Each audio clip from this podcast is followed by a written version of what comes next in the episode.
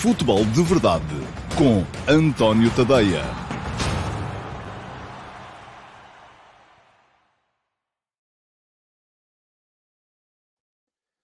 Ora, então, olá, muito uh, bom dia a todos e peço-vos imensa desculpa, primeiro que tudo, por estes, uh, creio que são 3 minutos de atraso, 4 minutos de atraso no Futebol de Verdade de hoje. Descuidei-me aqui com, com algumas coisas, estava a preparar ainda o, o, o trabalho da tarde e, e, não me apercebi que já estávamos tão em cima das, uh, do meio-dia e meia. Bom, uh, estou aqui para o Futebol de Verdade de hoje. Hoje é uh, dia uh, 9 de agosto, terça-feira. Esta é a edição número 630 do Futebol de Verdade. Parece-me que estou a achar a luz estranha, uh, mas não deve ser, deve ser só mesmo da minha percepção. de qualquer modo, hoje vamos aqui falar da, um, daquilo que vai ser esta semana para o Benfica, uh, porque não tanto em função do, do, do jogo de mais logo, do, do, do, do, jogo entre o Benfica e o uh, Midtjylland, segunda mão da terceira pré-eliminatória da Liga dos Campeões. Esse, uh, enfim, essa pré-eliminatória é algo que está já mais ou menos resolvido. Não me parece que possa haver aqui grande, grande novidade, mas uh, muito em função daquilo que podem ser os acertos no mercado, que, uh, no plantel, que quanto mais cedo forem feitos, melhor, uh, porque naturalmente quererá o Roger Schmidt começar a trabalhar com o plantel definitivo o mais cedo possível. brinca aqui o João Diniz, que eu hoje venho já com as cores do Benfica. Olha, não tive nenhuma responsabilidade nisso. Geralmente a esta hora estou sozinho em casa, hoje não estou, uh, e por acaso até foi a minha mulher que me deixou a roupa para vestir há bocadinho, que é uma coisa que é absolutamente invulgar, mas aconteceu hoje, uh, uh, e foi, e estava aqui a dizer também, o Emanuel Barbosa, que a luz de facto está um bocado estranha, e eu acho que já sei o que é, fui eu que mexi aqui. Uh, inadvertidamente também uh, na luz e ela está, enfim, acho que enfim, é muito estranho, não consigo resolver e não vou perder mais tempo com isso. Bom, queria. Está, está tudo ligado, portanto não, não há razão de facto, mas está mais escuro. A, a, coisa está, está mais escura. E diz o, o Helder Pinheiro que já se percebeu o atraso, cabelo despenteado e tal. Não, a questão é que não tive sequer tempo para me pentear, porque fui tomar um duche a correr uh, antes de vir fazer o, o, futebol de verdade e já, e já não consegui vir um, a horas uh, decentes. Bom, isto, eh, eu se calhar vou tentar desligar isto. Ah, não, isto era uma questão de contacto. Agora é que eu percebi. Esperem lá. Ok. Uh, já está. Uh, uh, isto está tudo a precisar de ser substituído. Agora sim, parece que estamos com a luz bem. Bom, vamos embora. Vamos seguir em frente para a emissão de hoje do Futebol de Verdade. Eu estou aqui com outro problema, é que estou sem, sem rato, estou com o rato do computador e, portanto, isto vai ser um bocadinho menos ágil para vos mostrar os os comentários. Bom, não vou perder mais tempo. Uh, vamos embora. Uh, como sabem, o Futebol de Verdade começa sempre, só não aconteceu ontem, com a pergunta do dia, e é para aí que vamos já neste momento. Eu tenho que retirar daqui este, este comentário, porque uh, já não está, já não está a valer para coisa nenhuma. e um, brinca aqui o Miguel Silva que isto parece a defesa do Sporting na pedreira. É um bocadinho, é um bocadinho isso. Uh, bom, vamos em frente. Uh, e isto hoje, não, está, não está a correr, de facto, com a velocidade que é habitual, mas também, deixem estar, ainda não pus o cronómetro a funcionar. É o que vou fazer neste preciso momento. Já sabem, daqui a meia hora toca a buzina e acaba o programa. Portanto, temos meia hora a partir daqui uh, para podermos falar de futebol, de futebol de verdade. Vou deixar já aqui em rodapé o endereço do meu Substack, tadeia.substack.com, para quem quiser, e vamos uh, entrar uh, diretamente, então, naquela que é a pergunta que eu selecionei como pergunta do dia de hoje. E a pergunta do dia de hoje é do João Lopes.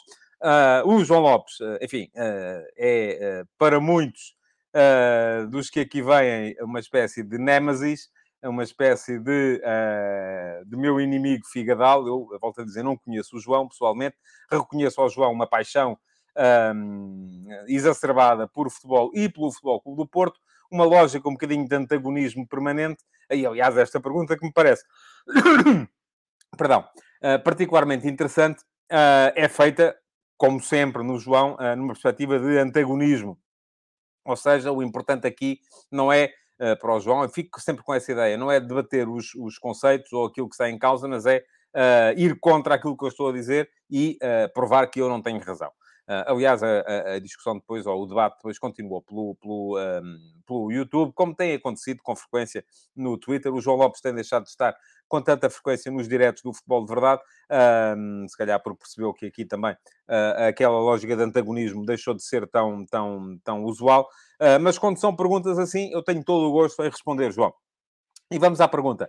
Diz o João, o próprio Sérgio Conceição já afirmou que nestes jogos, tal como em alguns da fase final da época passada, está a jogar em 4-4-2 losango, não em 4-3-3.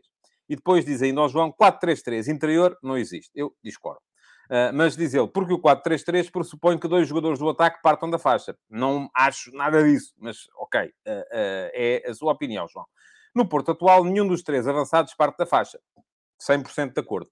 As faixas laterais são ocupadas pelas subidas dos defesas laterais, características do 4-4-2 Losango. 100% de acordo também. Claro que o vértice do Losango, o vértice mais avançado, é isto que o João quer dizer, sendo ocupado pelo Namazo ou pelo PP, ganha nuances diferentes, como é evidente mas a base é o 4-4-2 Losango. Não entendo porque insiste na tese do 4-3-3, quando é o próprio treinador que diz que joga em 4-4-2 Losango. Bom, João, já lhe dei as explicações que achei que podia dar no, no, no YouTube. Diz o João Lopes, tem visto em diferido, mas está cá hoje, pronto, ainda bem. Mas vou, até porque eu acho que este é um debate particularmente interessante, uh, vou uh, colocar aqui aquilo que eu penso sobre, sobre o tema. E aquilo que eu penso sobre o tema é o seguinte: isto das táticas, 4-3-3, 4-4-2, uh, 3-5-2, 3-4-3, uh, uh, 5-4-1, é absolutamente irrelevante. São posicionamentos de base. Aquilo que importa Uh, depois, de facto, é a forma como as dinâmicas, como os jogadores incorporam as dinâmicas dentro desses sistemas táticos de partida. Se quiser, e eu discordo em absoluto de si, João, quando o João diz que uh, não existe 4-3-3 interior. É claro que existe 4-3-3 interior, como há uma série de, de formas de interpretar o 4-4-2. Uma delas, lá está, é o 4-4-2 losango. O 4-4-2 clássico é um 4-4-2 com dois médios a par no, no corredor central, um médio ala do lado direito, um médio ala do lado esquerdo. E diz-me aqui o Vasco Batista, uh, já dizia o Ronaldo da entrevista, o sistema não interessa. Eu acho que interessa. Agora, não é tudo um, pronto. E diz o Pedro Ferreira, para dar, exatamente a dar-me razão, o Sporting joga com três na frente e muitas vezes são três jogadores de espaço interior. O que não quer dizer que não apareçam na linha durante o jogo. Ora, aí está. Eu estava a explicar. O 4-4-2 de base é dois médios uh, centro, nem é com um trinco ou um médio mais recuado e um, uh, uh, um médio mais, mais avançado. É dois médios lado a lado e dois médios, um médio ala direito e um médio ala esquerdo. Depois, isto evolui para o 4-2-3-1. Eventualmente, se um dos pontas de lança baixar uh, e os dois médios ficarem com, com preocupações mais defensivas, dando assim mais hipóteses aos extremos. Na base, é a mesma coisa. Tem a ver com o comportamento de um dos pontas de lança, que baixa mais para fazer de 10. Vamos lá ver. Mas uh, uh, o 4-3-3 original também era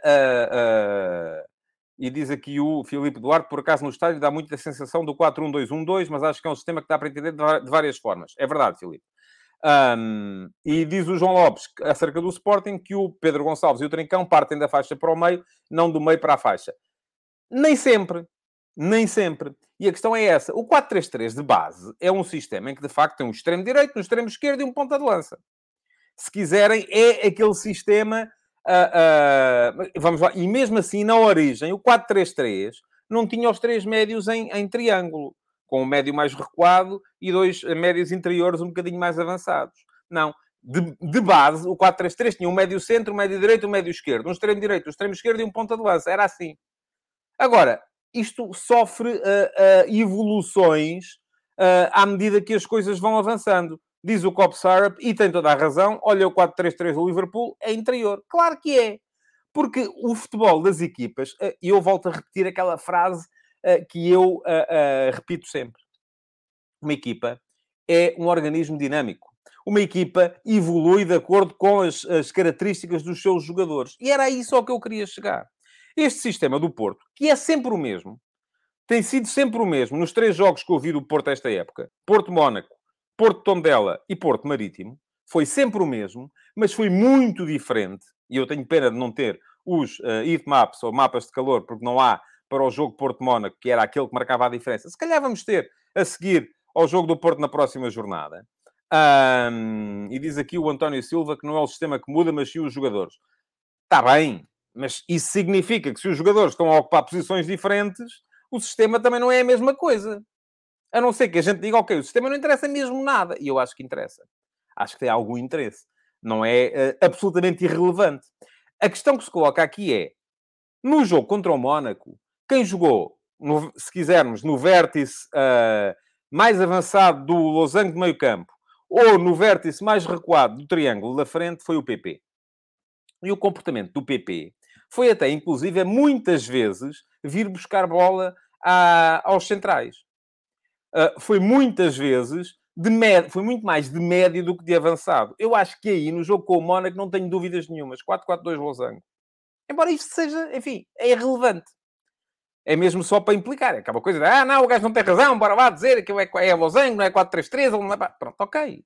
Leva a bicicleta, como, se, como eu dizia, como se dizia quando eu andava na escola, fico lá com a bicicleta que eu fico com os pedais. Agora, quando sai de lá o PP e entra o uh, Namasso, um, é completamente diferente. Para já porque as dinâmicas do Namasso, uh, que é avançado, tem mentalidade, cabeça de avançado, um, o levam. Nunca ouvimos a vir buscar bola aos centrais, como vimos o PP, e estava a jogar na mesma posição. Então como é que é? É a mesma posição dentro do jogo, dentro do sistema da equipa, mas um aparece eh, sobretudo na área e o outro vem buscar bola aos centrais? Mas porquê? Em nome de quê? Se o sistema é o mesmo. Não é? Não, ele aparece muitas vezes é na área e aparecendo na área, muitas vezes até inclusive há trocas posicionais e aparece o Taremi ou até o próprio Evan Nilsson no tal vértice mais avançado do losango meio campo ou mais recuado do triângulo de ataque. Para mim, dependendo dos jogadores que estão, o Porto, ora está em 4-4-2 losango, uh, quando joga o PP ali, e eu acho que vai voltar a acontecer já para a semana, quando o Otávio entrar na equipa. E alguém me dizia aqui uh, que o eu não vou conseguir, ou vou, vou, vou, acho que sim, acho que vou conseguir. Era o Raul Ribeiro que me dizia com a entrada do Otávio, o Sérgio Conceição vai mudar o sistema. Eu acho que não. Acho que vai manter o sistema, mas vai voltar àquela uh, ideia ou àquela ocupação de terreno que tinha quando, como jogou contra o Mónaco. Creio que o Porto vai passar a jogar com o Uribe atrás, Gruites na, na, na meia-direita, Otávio na meia-esquerda, ou vice-versa. Acho que isso depende dos equilíbrios com os laterais depois. O Zaidu é defensivo. Há mais exigência defensiva ao Zaidu do que ao João Mário. Portanto, é normal que o Gruitch apareça na meia-direita para compensar, porque há mais exigência ofensiva ao João Mário do que ao Zaidu. Uh, e depois, o PP como vértice mais ofensivo do losango de meio campo. E provavelmente sairá o Namasso da equipa para o Porto jogar com Taremi e Evan Nilsson na frente. E aí eu acho que se vai parecer mais, de facto, com um 4-4-2 losango do que o tal 4-3-3 interior de que, de que eu estava a falar. Rui Malheiro uh, está aqui hoje, bem-vindo. Por estares a falar de organismos vivos, o 4-4-2 losango, que é a estrutura que o Porto utiliza, ponto de partida 4-1-2-1-2, e o 4-3-3 são estruturas e não sistemas. Uh, Rui, gostava de, de, de, de, conversar mais contigo sobre isso. Acho que é uma questão de semântica ou de, nomenclatura, vamos lá dizer. Uh, o que eu acho é que muitas vezes as estruturas ou os sistemas uh, não só variam muito com os jogadores que ocupam as determinadas posições, como são meros pontos de partida. E isto uh, acaba por tornar a, a, a, a, discussão um bocadinho, um bocadinho irrelevante. O João Lopes diz, é cheio de vontade, que o Rui Malheiro concorda com ele. Eu não li isso, mas Rui, concordas? Se concordas, dizes, pá. Não tenho problemas nenhums com isso. Uh, aquilo que eu estou a dizer, agora, se lhe chamamos estrutura ou sistema, é outra coisa. Agora, aquilo que, aquilo que tenho para dizer a este propósito é que sim, há 4-3-3 interior, como é evidente, Uh, e que as diferenças entre o, o, aquilo que é o, uh, o 4-4-2 ou 4-3-3 do Porto uh, com o uh, Namasso e o 4-4-2 ou 4-3-3 do Porto com o PP têm a ver, sobretudo, com o comportamento dos jogadores. Diz o João Lopes, 4-4-2 Losango é o ponto de partida, a dinâmica pode alterar é com a mudança dos jogadores. Está bem. Até aí não tenho nada contra. E altera. Diz o Rui, a dinâmica no assalto ao último terço leva à colocação dos três jogadores, na massa, o Evanilson Taremi, em zona de finalização dentro da área, porque o Porto, neste, nesse momento, desdobra-se em 2-3-5 ou em 3-2-5. Bom, eu a este propósito hum, gostava de, e eu já várias vezes disse aqui, uh, que uh, das poucas coisas que me leva ainda a ir à procura dos jornais no dia a seguir aos jogos um, são as crónicas do, do Rui. Uh, acho que o Rui é dos, das, não é por ser meu colega, vamos lá, na, na RTP, uh, é das pessoas que mais, ent, ou que melhor entende o futebol neste, neste momento em Portugal.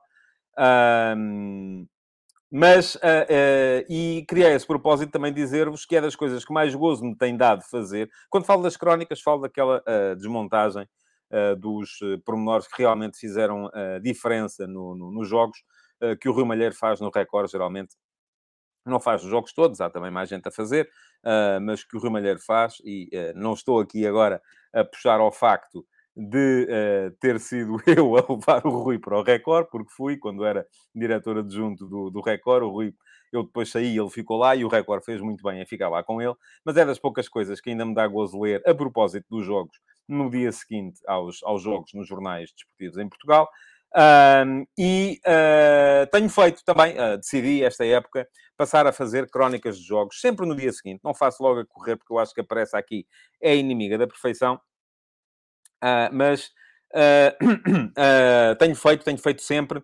aliás, vou, posso deixar aqui, para se perceber melhor aquilo que eu estou a dizer, o link para a crónica do último Porto Marítimo que fiz no meu Substack. E o, vai ficar ali o link na gravação para quem quiser dar lá um salto para, para ler, porque tenho feito sempre a seguir aos jogos dos três grandes, Porto, Sporting e Benfica estão lá, estão feitas, têm recurso a imagens, uh, têm recurso a desmontagem de sistemas ou estruturas ou comportamentos individualizados ou uh, ao local onde estão feitas as falhas, aqui, ali e acolá.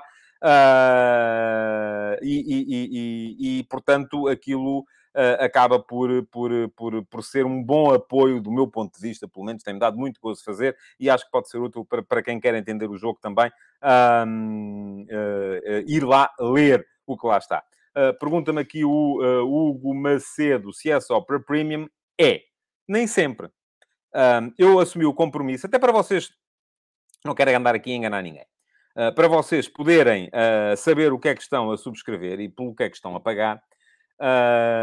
uma em cada cinco crónicas de jogo vão estar em aberto para toda a gente. É só fazer as contas. A primeira, que foi a do Porto Tondela da Supertaça, está em aberto para quem quiser ler. Não é preciso ser subscritor premium. Depois, já lá estão mais quatro que são só de facto para subscritores premium. Uh, a do Benfica uh, Midtjylland, a do Benfica Aroca, a do Porto Marítimo e a do Braga Sporting.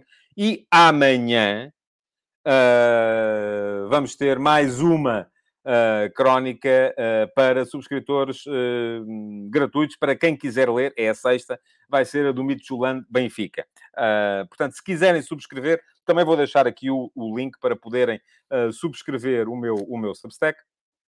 Uh, se subscreverem a versão gratuita, amanhã vão conseguir ler a crónica do Midtjylland Benfica. Eu vou estar hoje à noite no 360 na RTP a seguir ao jogo para uh, tentar também ali, muito rapidamente, porque já sabe que ali o tempo é sempre pouco, desmontar aquilo que foi uh, ou que terá sido o jogo, mas amanhã, com mais detalhe, no meu Substack poderão ler então tudo aquilo que eu achei que foi relevante no uh, Midtjylland Benfica. Bom, vamos então uh, passar da, uh, da pergunta do dia para a frente. Pergunta-me aqui o Paulo Neves. Uh, eu gostava, isto está outra vez a falhar a luz, é por causa do papel, é isso. Uh, e perguntou o Paulo Neves se a qualidade dos jogadores não conta, por isso é que há grandes e pequenos clubes. Claro que conta, Paulo. Não só, não só conta a qualidade, como contam os, os, os comportamentos que vão uh, que vão assumindo em determinadas, em determinadas uh, circunstâncias. Diz o Hugo Macedo que vai estar atento ao artigo, assim espero, não sei se já é subscritor gratuito, pelo menos do meu Substack.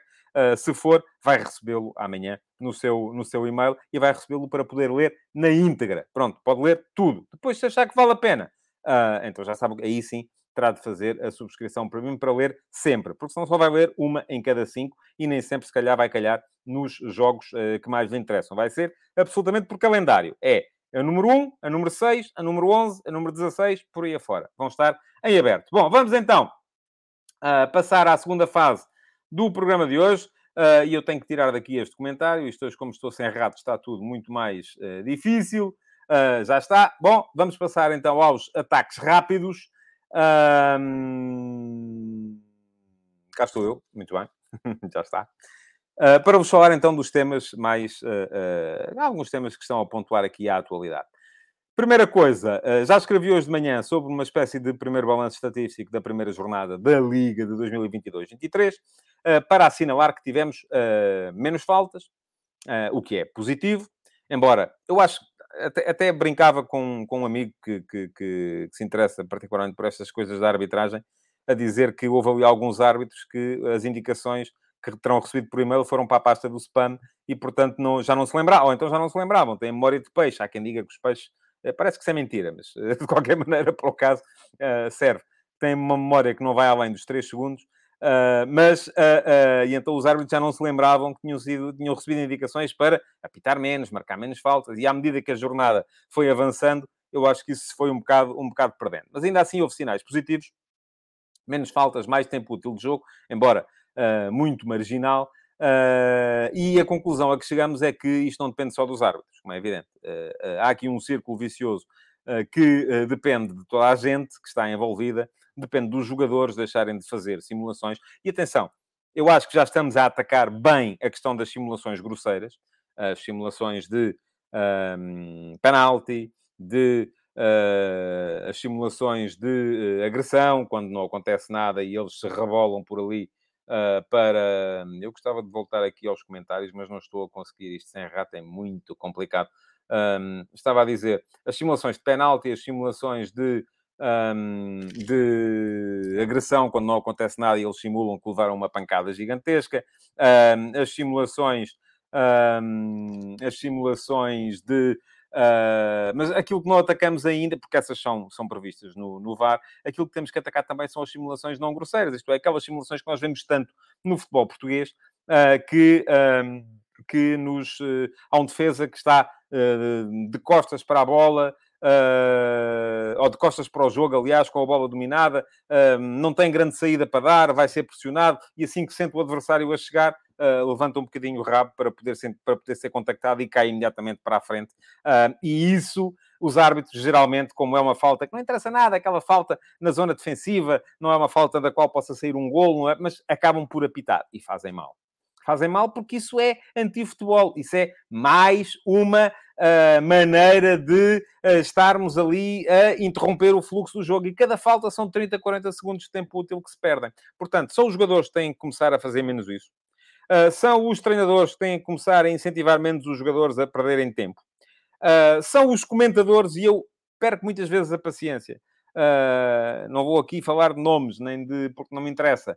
Uh, mas espero que muitas vezes a paciência, quando começa a ver comentadores de jogos em direto ou nos programas a seguir, ali com a lupa à procura do contacto mais infinitiz... Infinitiz... Infin... Né? infinitesimal, assim é que é, para poderem uh, dizer, há ali um contacto, portanto, uh, era falta. não, temos que ver o futebol ao contrário. Temos que ver o futebol. Ele podia continuar a jogar? Podia, não é? Então porquê é que caiu? Se caiu, não tinha nada que cair. Portanto, os comentadores também têm que uh, uh, naturalmente começar a ser um bocadinho mais uh, uh, têm que começar a ser um bocadinho mais uh, positivos na forma de ver o jogo, porque são eles que educam os adeptos e quando eles fazem essa conversa, os adeptos depois vêm também com essa conversa. Eu não vou olhar aqui agora para os comentários que estão aqui, já está toda a gente a querer tirar partido. Sim, sim, no lance do meu, do meu clube, houve um jogador tal que e tal foi e não foi marcado, ou foi marcado e não devia. Pronto, ok. Já está toda a gente nisso. Está toda a gente nisso porquê? Porque é isso que os comentadores também instigam naquilo que é o jogo. E hoje, graças a um de vocês que me comentou, um, surgiu-me uh, mais uma questão na qual eu não tinha sequer pensado, que é uh, a questão do, uh, do VAR, do tempo que se perde no VAR, de facto. e continuamos, eu, por exemplo, vi, e isto é verdade, um, qualquer gol em Portugal leva muito tempo a ser validado. E há casos em que, francamente, não há justificação para isso. Há casos em que, francamente, não há justificação para isso. Uh, o Jorge Almeida já me está aqui a fazer comparações entre penaltis deste ano e da época passada. Não quero saber. Não quero saber. Já, esta é outra coisa que vocês também têm que perceber. O futebol de verdade deixou de ter arbitragem uh, para discutir casos. Não há. Se vamos perder gente, se calhar vamos. Quem quiser saber a minha opinião sobre os lances, ela está nas crónicas de jogo. Sempre. Em todas. Em todas as crónicas de jogo está lá, no parágrafo final, arbitragem. Aquilo que eu achei dos casos, dos casos uh, de arbitragem desse jogo. Portanto, quem quiser saber só tem que fazer uma coisa. É ir ler. Aqui não vou perder tempo com isso. Um, portanto, eu acho que continuamos também a... E isto serve para dizer uh, que... Uh, serve um bocadinho para explicar a razão pela qual o Porto Marítimo, que até foi um jogo que me pareceu fluido, porque o Marítimo não fez antijogo, quis sempre jogar, mas foi o jogo com menos tempo útil desta jornada. Porquê? Porque foi o jogo que teve mais golos. Mais golos, mais interrupções do VAR. Mais vezes o VAR a ver eh, se há ou não há e tal, e se houve um contacto ou não houve, isto e aquilo e aquilo outro. E isto, meus amigos, tem que ser muito reduzido. Não pode demorar tanto tempo. Não pode. É impossível continuar a demorar tanto tempo. Bom, mais coisas. não assinalei ontem porque havia muito futebol para falar o facto do Ricardo Gaio ter apagado as suas contas, aparentemente, não sei se já reativou as suas contas nas redes, nas redes sociais, é lamentável uh, que um jogador tenha que fazer isso uh, por causa do abuso e dos insultos a que foi, a que foi uh, sujeito, por ter estado de facto mal no lance, que foi o lance que valeu o empate do Sporting Clube Braga contra o Sporting. O Jogai ali foi comido de cebolada pelo, pelo Djaló. Um, e atenção, eu uso esta linguagem popular, eh, deixem-me só dizer isto também, não é para faltar ao respeito a ninguém, porque ontem houve gente que se veio manifestar contra o título do futebol de verdade porque eu disse que o Sporting tinha patinado. Patinar não é faltar ao respeito a ninguém, é, é uma maneira também de estabelecer aqui alguma empatia com a linguagem que nós usamos, uh, uh, uh, que nós usamos por aí quando falamos de futebol com os amigos. É isso que eu quero para aqui. Ah, não queremos uma coisa mil por cento politicamente correta, não é isso que interessa. Bom, mas o Jogai, eu já expliquei aqui ontem, não esteve bem no lance, uh, e diz-me aqui o uh, Nuno Baeta, e eu admito que sim, que nem o Porro conseguia acompanhar o de Jaló, tal como diz o Cop Sarab, quem é que não seria comido de cebolada com aquele pique, é verdade. Uh, e eu acho que uh, o, o, o Jogaio nem foi o principal responsável do lance do golo. Mas, enfim, isso também está tudo explicado na crónica do jogo do Sporting, que saiu no meu uh, Substack ontem. Um, agora, aquilo que eu vos queria refletir também é um bocado sobre isso, porque houve também uma, uma, uma leitora que me colocou esta, esta, esta questão, que é, então, mas por que razão é que eles continuam a estar nas redes sociais? Se não querem ser abusados, então não estejam. A questão é que isto tem um bocadinho a ver com a dinâmica do negócio. É preciso estar. Nenhum jogador, figura pública, pode abdicar de estar nas redes sociais, tal como eu não posso abdicar. E às vezes sou muito franco, apetecia-me. Uh, tive aqui aquele problema do, uh, do, do, do, do, no Facebook o ano passado, por causa de uma, de uma, uma caricatura do, do Jurgen Klopp, uh, com os adeptos do Benfica. Uh, e às vezes apetece-me sair daqui, só que não posso. Uh, porque uh, o, as redes sociais são a única maneira de eu fazer chegar o meu trabalho até vocês. E, portanto, sem redes sociais eu não trabalho. A questão é essa. Portanto, é esta a realidade em que vivemos. Agora, é, é de lamentar, e é de facto, que o, o, os jogadores continuem a ser, nestas circunstâncias, alvo de abuso. Mais uma questão. Tabata já está oficializado no Palmeiras. Eu ainda não vi o documento oficial uh, para explicar como é que é o negócio, mas aquilo que leio nos jornais é que o Sporting vendeu os 50% uh, de, do passe que tinha por 5 milhões, que foi exatamente o mesmo uh, que tinha uh, pago ao Portimonense. Portanto, para o Sporting não terá sido assim tão... Está-me aqui a avisar o Pedro Botelho que é daqui a nada toca a buzina e é verdade. perdi muito tempo com a questão tática do Porto. Perdi não, gastei. enfim, é um bocado isso. Para o Sporting acaba por, enfim, não ganha nem perde, fica vendo pelo mesmo dinheiro que comprou. Uh, mas aqui, esta é de facto uma armadilha desta forma de negociar as percentagens de direitos económicos. Uh, porque a minha pergunta é: então e o Portimonense? Não, o Portimonense vendeu 50% dos direitos económicos e 100% dos direitos esportivos do Tabata ao Sporting por 5 milhões de euros. Uh, esses 5 milhões de euros de repente o Sporting vende o mesmo, a mesma percentagem de direitos económicos e a mesma percentagem de direitos desportivos ao Palmeiras pelo mesmo valor.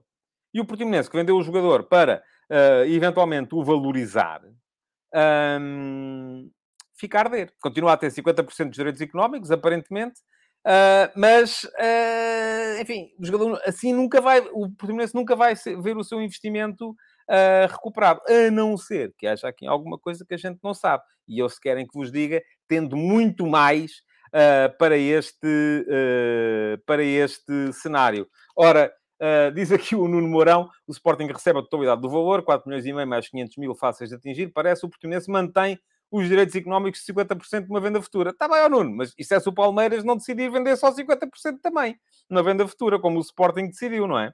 Uh, e diz aqui o Nuno Baeta, o Portimonense nunca vai ganhar nada com o Tabata, só se o Palmeiras quiser os outros 50, e a verdade é que não lhe fazem falta.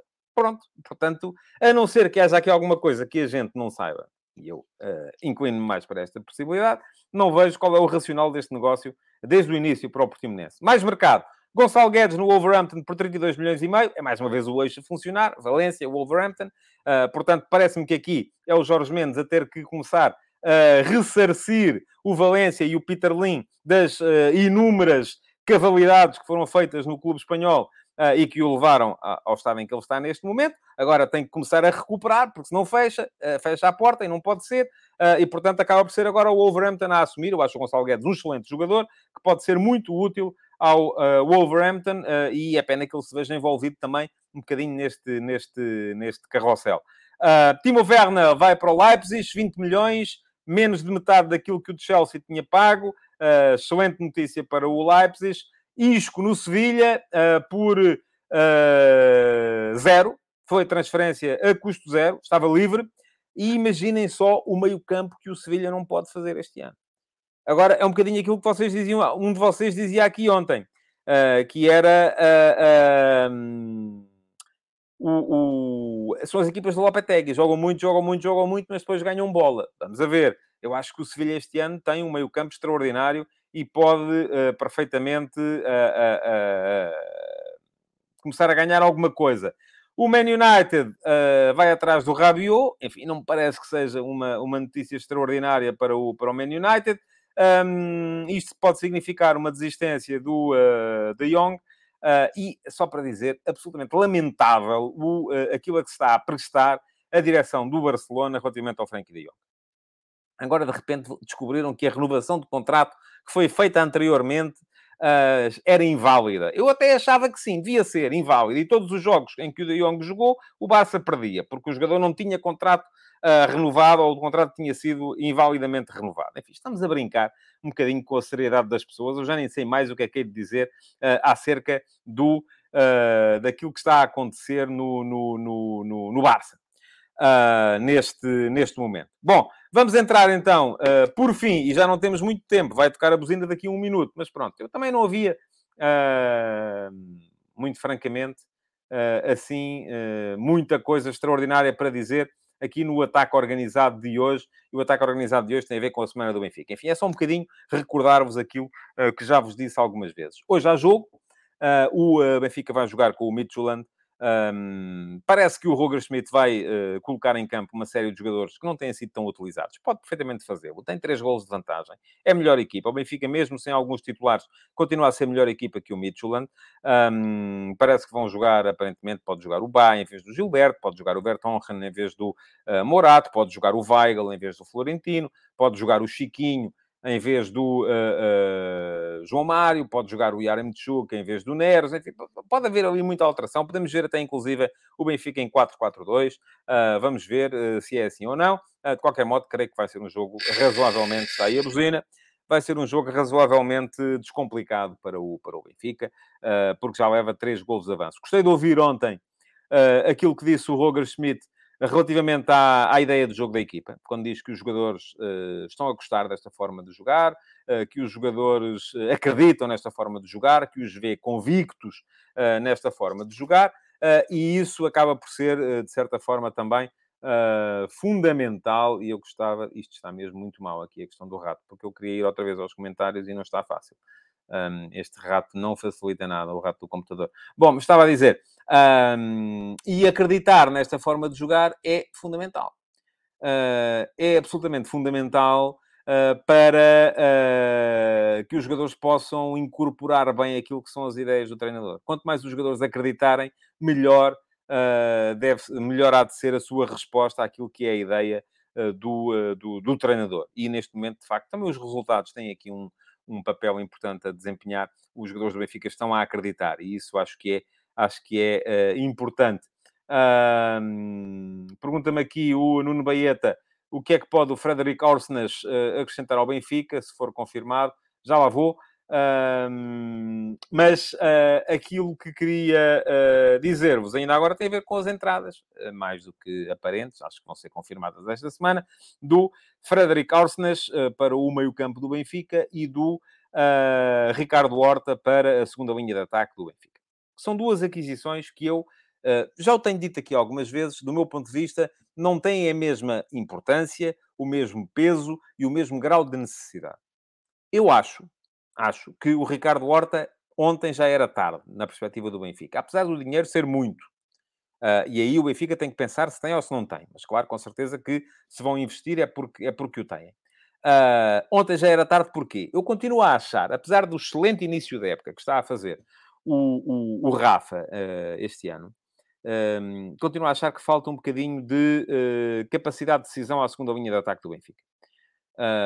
Acho que o Rafa um, alterna muito aqueles jogos em que marca golos de, de, de, levantar o estádio e que faz aparecer aquele meme com a cara dele no corpo do, do, do Diego Maradona, com outros jogos em que uh, faz uh, tudo bem até ao momento em que tem que decidir e remata quando deve passar ou passa quando deve rematar, e isso de facto é algo que o Rafa tem de melhorar no seu jogo. Ora, o Ricardo Horta, que não tem a mesma capacidade do Rafa, e não estou com isto a dizer que a entrada do Ricardo Horta significa a saída do Rafa do 11, até porque acho que não vai ser isso. Acho que pode, quando muito, significar uh, que entre o Ricardo Horta e o Rafa, um, eles vão mais alternar entre a esquerda e o meio. Isto pode levar a que o João Mário seja alternativa ao Neres uh, uh, no, no, no, lado direito, ou seja alternativa a um dos médios em jogos em que o Benfica acho que pode jogar com apenas um médio mais, mais, mais posicional. Uh, mas ia dizer que acho que o Ricardo Horta traz, ao, não tem a velocidade do Rafa, não tem a capacidade uh, de aceleração de jogo com bola no pé do Rafa, embora tenha uma clarividência e uma capacidade de decisão que o Rafa não tem. Diz-me aqui o, o, o Ricky Carrasco, e é verdade, se o Rafa tivesse consistência na decisão, já não estava no Benfica há uns anos, é verdade que sim, senhor. Diz o Pedro Ferreira, se vier o Horta, eu acho que quem vai cair do 11 é o João Mário, o Rafa traz muita vertigem, mas eu também acho isso. Acho é que passa a haver quatro alternativas uh, para aquelas três posições, porque o Chiquinho tem sido o quarto homem naquelas três posições da frente, não dá, uh, não assegura a mesma, a, mesma, a mesma qualidade. O Francisco António diz que o Benfica está carente de extremos para concorrer com Neres e Rafa, e é curioso que o Rafa nem está a jogar extremo. Um, portanto, eu acho que a questão, Francisco, não me leva mal, não é tanto essa. Acho que uh, o, o, o, nem o Ricardo Horta vem para ser extremo. Uh, acho que o Ricardo Horta uh, vem para jogar mais dentro, e isto que diz o João Lopes também é verdade, e também já o tinha dito aqui, o Horta também dá golo, coisa que Rafa não dá, e é verdade, nenhum dos três, é preciso recuarmos 4 ou 5 anos para encontrarmos um dos três homens que tenham jogado na frente de ataque do Benfica, atrás do Gonçalo Ramos, uh, portanto, João Mário, Neres e Rafa, para encontrarmos uma época em que um deles tenha chegado aos dois dígitos no que a golos diz respeito. Portanto, eu acho que isso faz falta. Faz, de facto, falta ali alguém que traga golo, que traga consistência na decisão, além de que é mais uma alternativa para a qual o Benfica, neste momento, não está assim tão bem servido. Porque eu acho que, apesar de tudo, o Chiquinho ainda está um patamar abaixo, ou dois, abaixo dos outros. Agora, a questão do Arsenal, para mim, é completamente diferente. O Arsenal, eu não sei quanto é que vai ser. Uh, o Feyenoord parece que queria 15 milhões, o Benfica parece que não quer passar dos 10. Uh, eu acho que não faz assim tanta falta. Percebo a ideia de o, uh, de o do, do Roger Schmidt querer médio, um médio mais físico, um médio para encostar o cabedal, um médio para ah, bater e não cair, enfim, percebo essas coisas todas. Agora, eu acho que o Benfica tem super hábito de jogadores para aquela posição. E já o tinha explicado aqui uma vez. Uh, uh, diz o Josias Martins Cardoso uh, que o Benfica não tem alternativas na mesma qualidade para substituir o Enzo e o Florentino. Concordo. mas a questão é, pode jogar, pode fazer ali uma pequena adaptação, porque tem jogadores de qualidade. Não tem é qualidade para jogar como jogam aqueles dois. E aí, a, a, a, a questão é outra. É, E há aqui uma pergunta muito interessante. Eu agora uh, hesitei, porque há aqui uma pergunta muito interessante. Eu já lá vou explicar esta questão, porque quero explicar isto primeiro. Pergunta-me o Rafael Mota. Então, à semelhança do Tabata, o Benfica não poderia comprar apenas os supostos 15% do Braga e ficar com os direitos desportivos, já que não é investimento para depois vender? Excelente pergunta, Rafael. Não. E não porquê? Porque aí é que está aquela parte da, da conversa que eu disse há bocado. Há de certeza que há alguma coisa que a gente não sabe. Que tem a ver com o clausulado dos contratos. Provavelmente, eu aqui estou-me a mandar para fora de pé, mas assim, terrivelmente, porque não sei. Muito provavelmente, o contrato do Sporting Clube Braga com o Málaga não permite ao Sporting Clube Braga vender a sua porção dos direitos económicos e a totalidade dos direitos esportivos que tem, sem compensar o Málaga. Por outro lado, o contrato entre o Sporting e o Portimonense permitiria isso. Aí já tem a ver com o clausulado independente uh, uh, ou, ou, particular de cada um destes uh, casos de transferência. Mas é uma pergunta muito interessante porque isto abre milhares de perspectivas. Abre milhares de perspectivas. Bom, diz o João Lopes que o Weigl é melhor e que vão gastar tanto dinheiro num médio que é inferior ao Weigl. Uh, e diz o Francisco António que o Arsenal tanto pode fazer a posição 6 como a 8 e essa variabilidade no duplo pivô que o Schmidt quer no jogo da equipa. Aliás, eu digo-lhe mais, Francisco, o, o, Schmidt não joga com 6 e com 8, joga com dois médios. Uh, a par, uh, neste momento, o Enzo Pérez, lá está, voltamos à tal questão inicial. Pelas suas características, o Enzo Pérez alarga mais o seu raio de ação. E por isso nós olhamos para ele e dizemos, é um 8 o Florentino não alarga tanto o seu raio de ação. E nós olhamos para ele e dizemos, é um 6. Mas eles têm a mesma missão na equipa. Têm é características diferentes. De partida, na estrutura, são dois médios que jogam a par. Duplo pivô. Diz ainda aqui o. Uh, eu disse Enzo Pérez outra vez. É que está-me aqui o Rui Martins a corrigir Enzo Fernandes. Bom, isto vai ser um problema durante uns meses, peço desculpa. Houve uma altura em que eu não atinava com os Diogos e com o do, do Porto, baralhava-os todos quando eles chegaram. Agora tem a ver com o Enzo Fernandes e o Enzo Pérez. Uh, mas está toda a gente a corrigir-me, ok. Peço desculpa. Tem piada que eu ainda na sexta-feira, quando jogou o Benfica a última vez, estava em estúdio com o João Alves e o João Alves, antes do programa, estava a dizer sempre Enzo Pérez e eu corrigi, ó João, olha que é Fernandes, você vai dizer isso no estúdio e depois agora calha-me sempre, calha-me sempre a mim. Bom, estava a dizer, uh, a questão aqui é. Uh, o superávit de jogadores que o Benfica tem para aquela posição. Porque o Benfica ainda não conseguiu desfazer-se do Tarapte, ainda não conseguiu desfazer-se do uh, uh, Meite. Vai provavelmente o, João Mário ser alternativa para aquela posição em alguns, alguns jogos, já o disse aqui, alguns jogos em que o Benfica queira uh, ter um médio menos posicional. Um, portanto, Tarapte, Meite, eventualmente João Mário a contar para ali também. Weigl, que ainda lá está, e lá está, volto a dizer, se o Benfica não conseguir desfazer-se dele, ele vai desvalorizar, porque vai jogar menos, porque se vem o se é pedido do treinador, o Weigl, se agora já joga pouco, então vai passar a jogar zero. Há o Paulo Bernardo, e portanto estamos aqui a ver uh, uh, coisas uh, que é jogar um bocadinho contra os próprios. Ainda falta o Gabriel, está-me aqui o Nuno Bahia, está a lembrar. Não seria melhor o treinador ter uma conversa com o Gabriel e ver o que ele podia acrescentar? Eu acho que não pode acrescentar grande coisa, Nuno. Não me leva mal, mas acho que o Gabriel, o Maite e o Tarap não podem acrescentar grande coisa a este Benfica neste momento. O Weigl ainda talvez consiga, porque é de facto um jogador de um patamar superior. Agora, um, é um jogador que, de que o Schmidt aparentemente não gosta assim tanto, porque ele é pouco físico.